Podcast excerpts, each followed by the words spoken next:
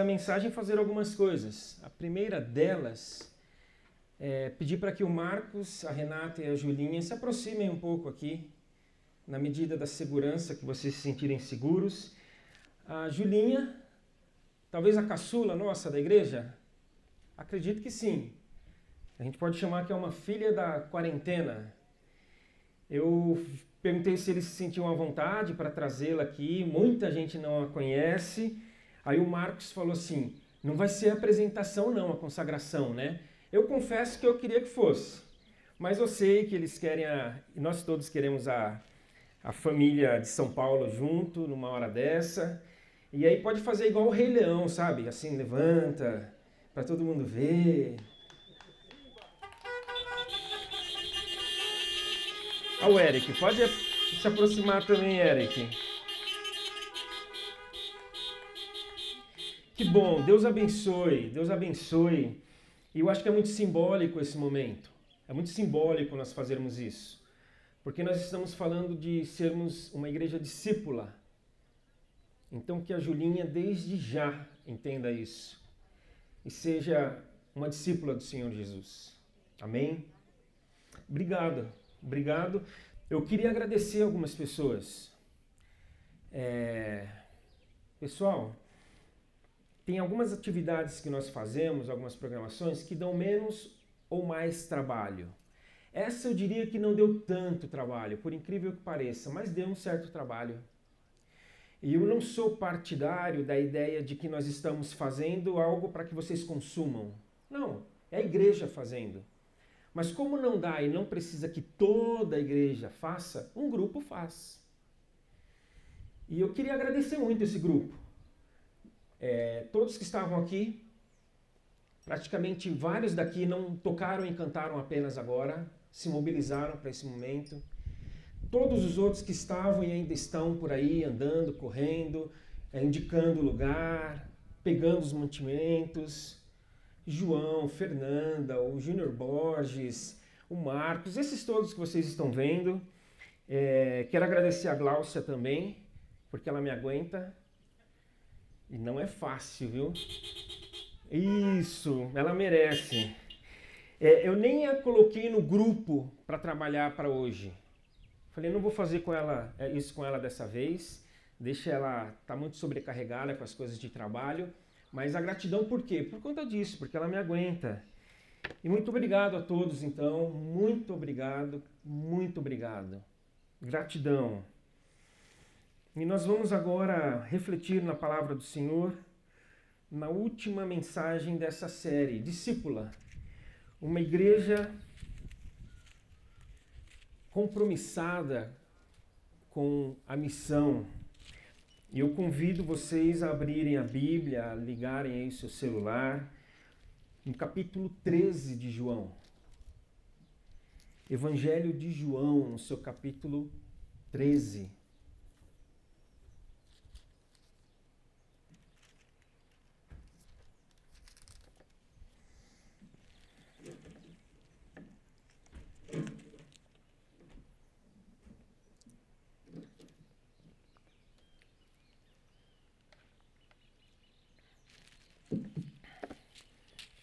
No início do capítulo, nós encontramos a seguinte descrição, a seguinte, a seguinte narrativa. Antes da festa da Páscoa, Jesus sabia que havia chegado a sua hora de deixar este mundo e voltar para o Pai. Ele tinha amado seus discípulos durante seu ministério na terra e os amou até o fim. Aí aqui a narrativa continua em que ele anuncia que Judas iria traí-lo, eles estão ali na ceia, e ele pega uma toalha, uma bacia e começa a lavar os pés dos seus discípulos.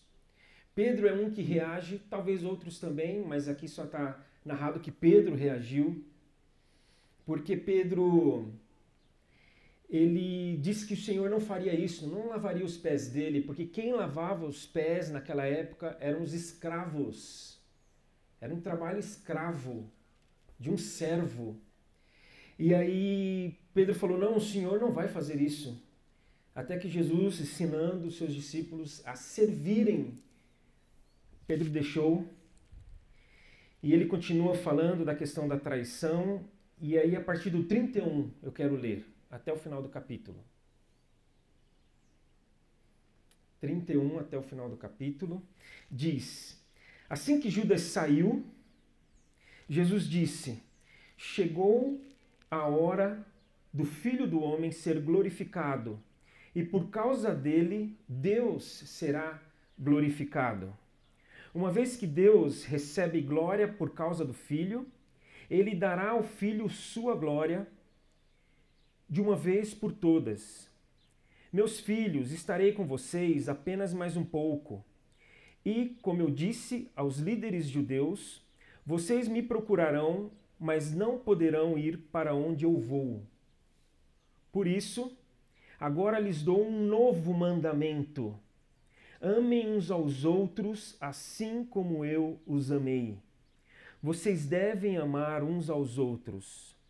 Seu amor uns pelos outros provará ao mundo que são meus discípulos. Simão Pedro perguntou: Para onde o Senhor vai? Jesus respondeu: Para onde vou, vocês não podem ir agora, mas me seguirão mais tarde. Senhor, por que não posso ir agora? perguntou ele. Estou disposto a morrer pelo Senhor. Morrer por mim? disse Jesus. Eu lhe digo a verdade. Pedro, antes que o galo cante, você me negará três vezes. Pessoal, eu vou pedir a maior atenção de todo mundo agora, nesses próximos minutos, é, para essa mensagem que eu acredito que Deus tem para nós. A história continua. Pedro nega, Tendo negado, ele se reencontra com Jesus e Jesus o ama, apesar da negação, porque Jesus amou seus discípulos até o fim. E teve um fim. Teve um fim. Ele disse várias vezes: Eu vou embora. Eu não vou permanecer aqui o tempo todo. Eu não vou estar com vocês para sempre. Eu os deixarei e conforme o tempo foi passando, essa palavra dele aos seus discípulos foi se intensificando, foi se tornando mais frequente, de que ele os deixaria após ter amado os seus discípulos durante o ministério dele na terra. Foi o que lemos no começo do 13. Seu ministério na terra. Aqui eu poderia parar. É, eu tenho um, um, uma, um, uma propensão, um, gosto especial para falar que Jesus viveu na terra. Mas não é esse o foco hoje. O foco é que ele amou os seus discípulos durante todo o seu ministério na terra. E foram anos de muita intensidade, anos de muita profundidade, de muita intimidade, cumplicidade, mas que estavam chegando ao fim. Tanto que ele falou que eu já disse: eu vou embora. Eu vou embora. E aqui, de certa forma, Pedro, mais uma vez, é o porta-voz, mas não só aqui, em vários outros momentos, quando Jesus disse que iria embora, seus discípulos respondiam, ou eles, eles colocavam de volta: Nós queremos ir também. Jesus fala: Vocês ficam. Porque vocês ficando é como se eu ficasse. Mas o senhor não vai? Como é que o senhor vai ficar? Vocês vão ficar, eu vou ficar em vocês. Jesus está falando que vocês ficando, vocês permanecendo, eu vou permanecer por meio de vocês. Porque a igreja discípula de Jesus é uma igreja que se estabelece em nome de Jesus. Uma igreja discípula de Jesus ela permanece, ela se estabelece, ela vive, convive com as pessoas como se fosse Jesus.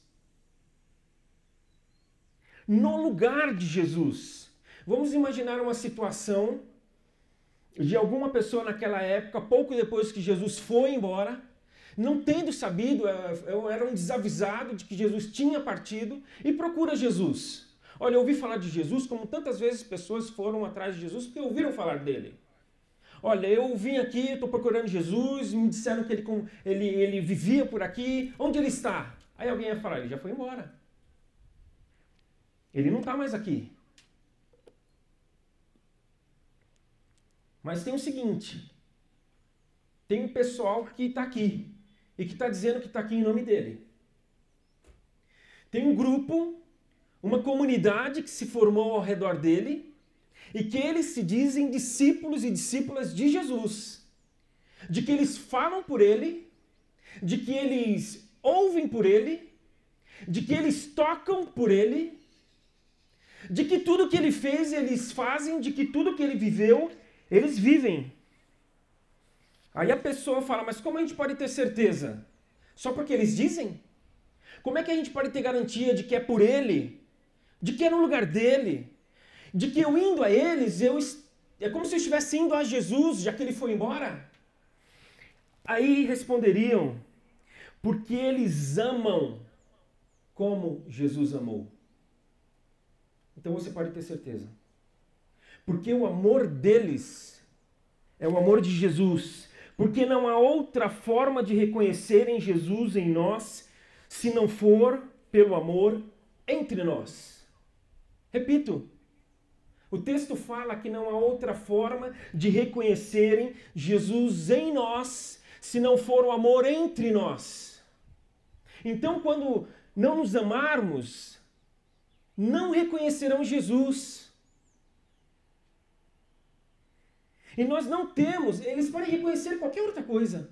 Eles vão reconhecer uma instituição, eles vão reconhecer um programa religioso. Estarmos aqui nessa manhã fazendo o que nós estamos fazendo não faz com que as pessoas reconheçam que nós somos discípulos de Jesus. Estarmos aqui, o que é muito legal. É muito legal. Eu estava me controlando ali para não chorar. Buzinar, fazer a festa, trazer mantimentos, não, tudo isso não vai fazer com que as pessoas reconheçam Jesus. Porque isso aqui não é propriamente o amor entre nós, mas quando nós nos amarmos, as pessoas vão reconhecer. E nós não temos autorização para outra coisa senão para amar. Nós não temos autorização para odiar. Não temos. Ele não deu essa autorização para nós. Ele não disse: se vocês odiarem uns aos outros, se vocês odiarem aqueles que odiarem vocês, vão reconhecer que vocês são meus discípulos. Aliás, o contrário, ele disse: amem os seus inimigos. Nós não temos autorização para excluir ninguém. Ele não deu essa autorização para nós. Ele disse: amem. Ah, mas Senhor, essa pessoa aqui não dá. Essa pessoa aqui não pode ficar. Essa pessoa aqui errou tão feio que nós vamos ter que excluir. Ele não deu essa autorização. Não é assim que as pessoas vão reconhecer em nós Ele nós, como igreja discípula dele, ele não deu autorização para a gente revidar, para a gente desrespeitar, ele não deu.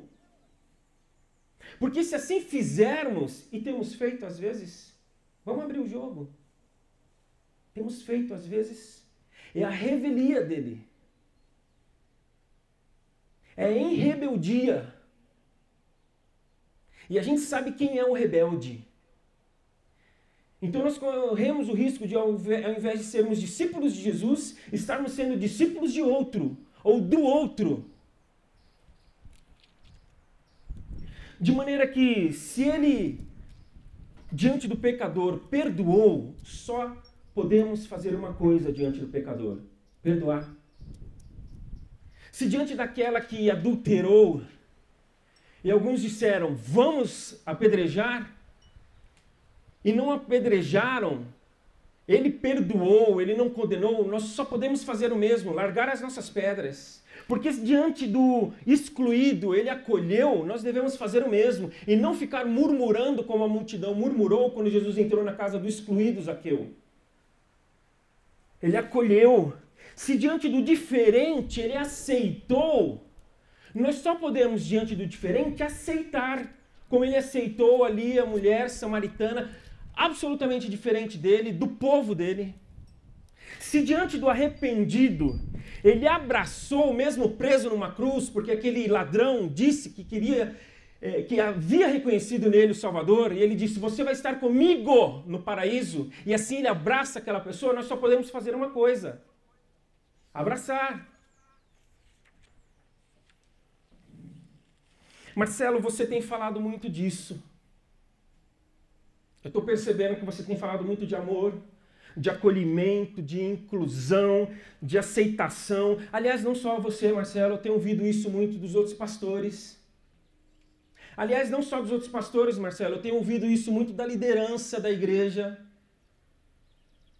Aliás, Marcelo, eu estou percebendo uma coisa que está indo para além da liderança. Outras pessoas mais da igreja estão falando muito disso, Marcelo. Graças a Deus estão. Como no encontro de homens essa semana em que nós fomos sonhar, ali foi levantada a questão do racismo.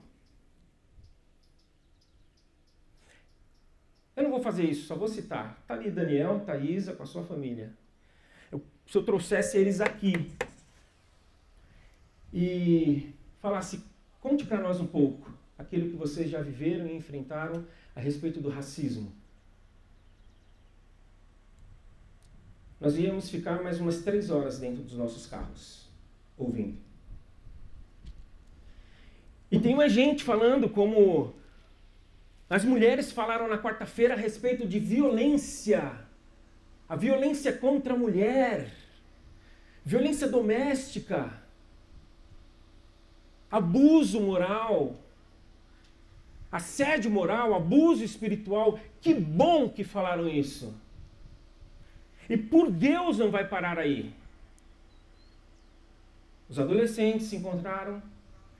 Eu soube que, por exemplo, surgiu um assunto como homossexualidade, de que precisamos falar disso. Meu Deus do céu, graças a Deus por isso.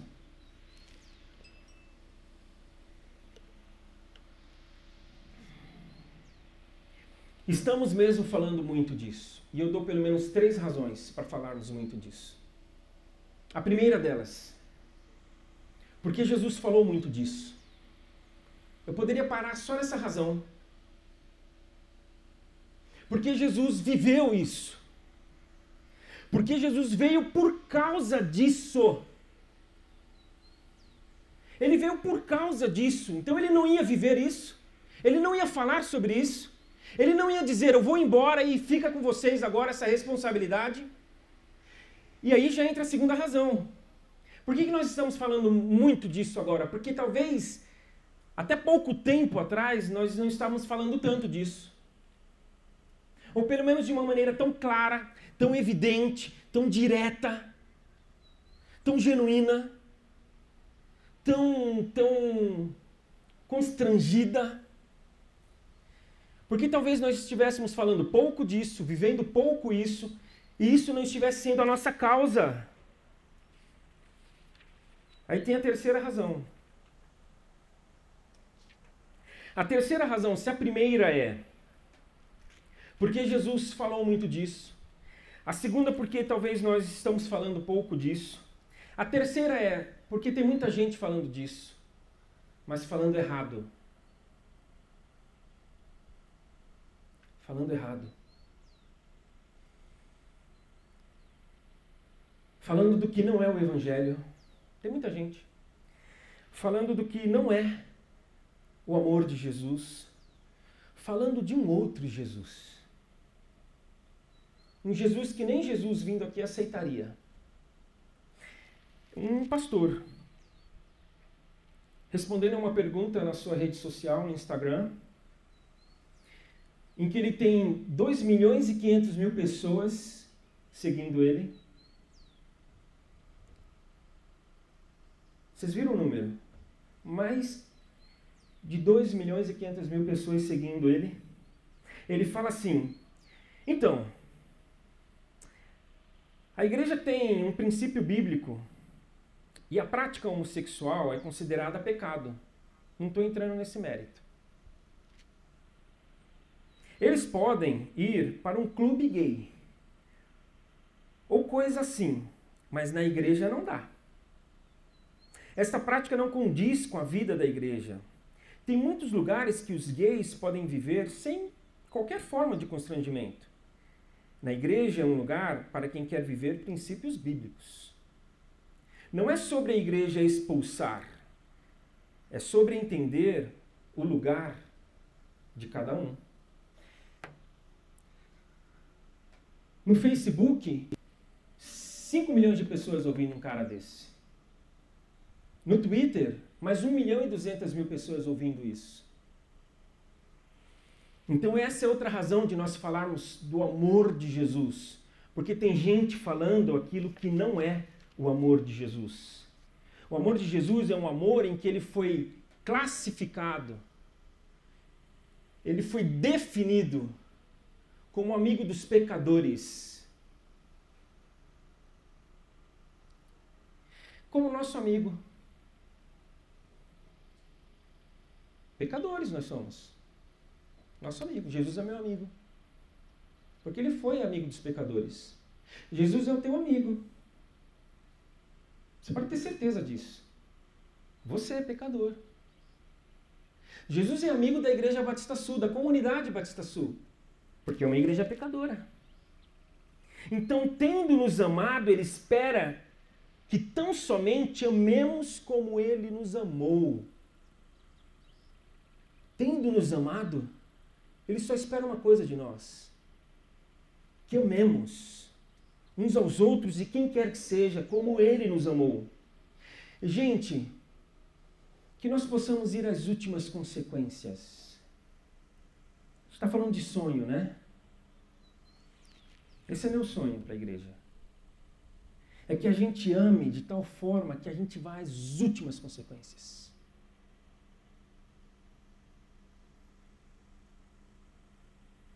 Seja o que for que a gente tem que fazer e como nós devemos viver para amar, que isso aconteça.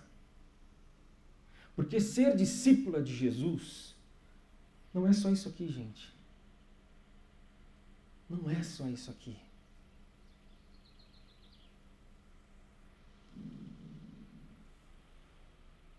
Mas é um compromisso com a missão de amar. Um amor que salva. Um amor que liberta. Um amor que gera vida. Nós vamos orar e eu quero dar um tempo para que você ore aí no seu carro, com a sua família, com o seu amigo que está com você. Ore. Quero dar um tempo para isso. Pode orar. Se tiver que pedir perdão, peça perdão. Fale, Senhor, me perdoa. Nos perdoa, porque nós não estamos amando como o Senhor amou e as pessoas não estão reconhecendo o Senhor em nós. Peça perdão. E peça, Senhor, tem misericórdia de nós. Nós não queremos outra coisa, Senhor. Nós não devemos querer outra coisa, Senhor. Ore. Ore.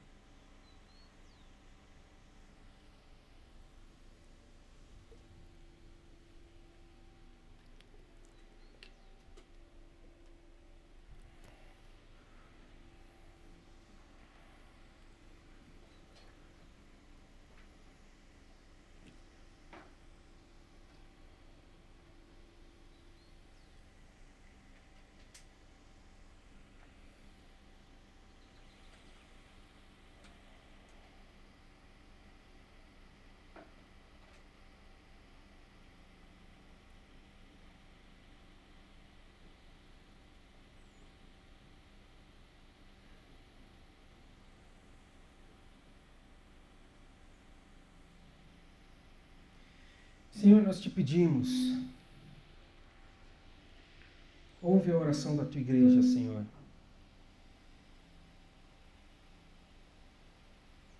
Ouça a nossa oração nesse momento, Senhor. Ouça a nossa confissão.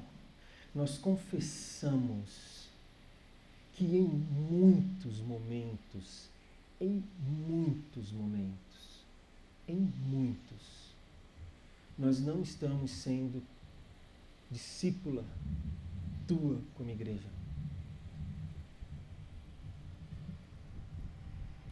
A gente tem feito muita coisa, a gente tem procurado ser criativo, a gente tem procurado se virar nessa pandemia do jeito que dá.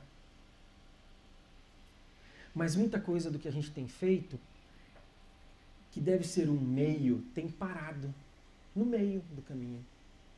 Porque não tem sido um caminho que nos leva diretamente àqueles que precisam ser amados pelo Senhor. Ao contrário disso, e eu não quero aqui ser injusto com esse pastor que falou o que falou, muitas, nós, muitas vezes nós temos falado que ele falou, ó, cada um no seu canto.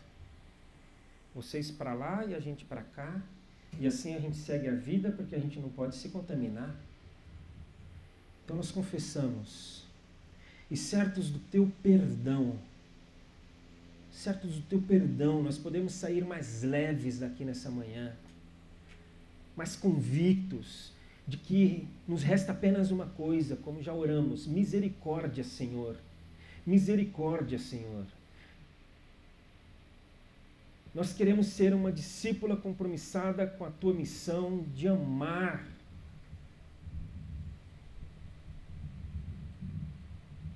É o que nós queremos. E se nós realmente queremos e nos abrirmos, como é desejo teu, um desejo eterno, isso vai acontecer. Esse é o meu sonho. Acredito que é o sonho de muitos aqui. E eu desejo que seja o sonho de todos aqui. Que a gente vá até as últimas consequências, por amor do teu nome. Em nome do teu nome.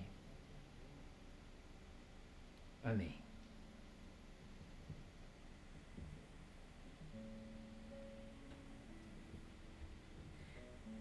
Talvez de forma um pouco diferente, se não mais contida, mais reverente.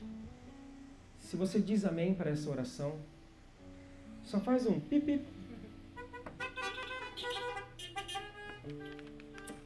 Amém. Amém.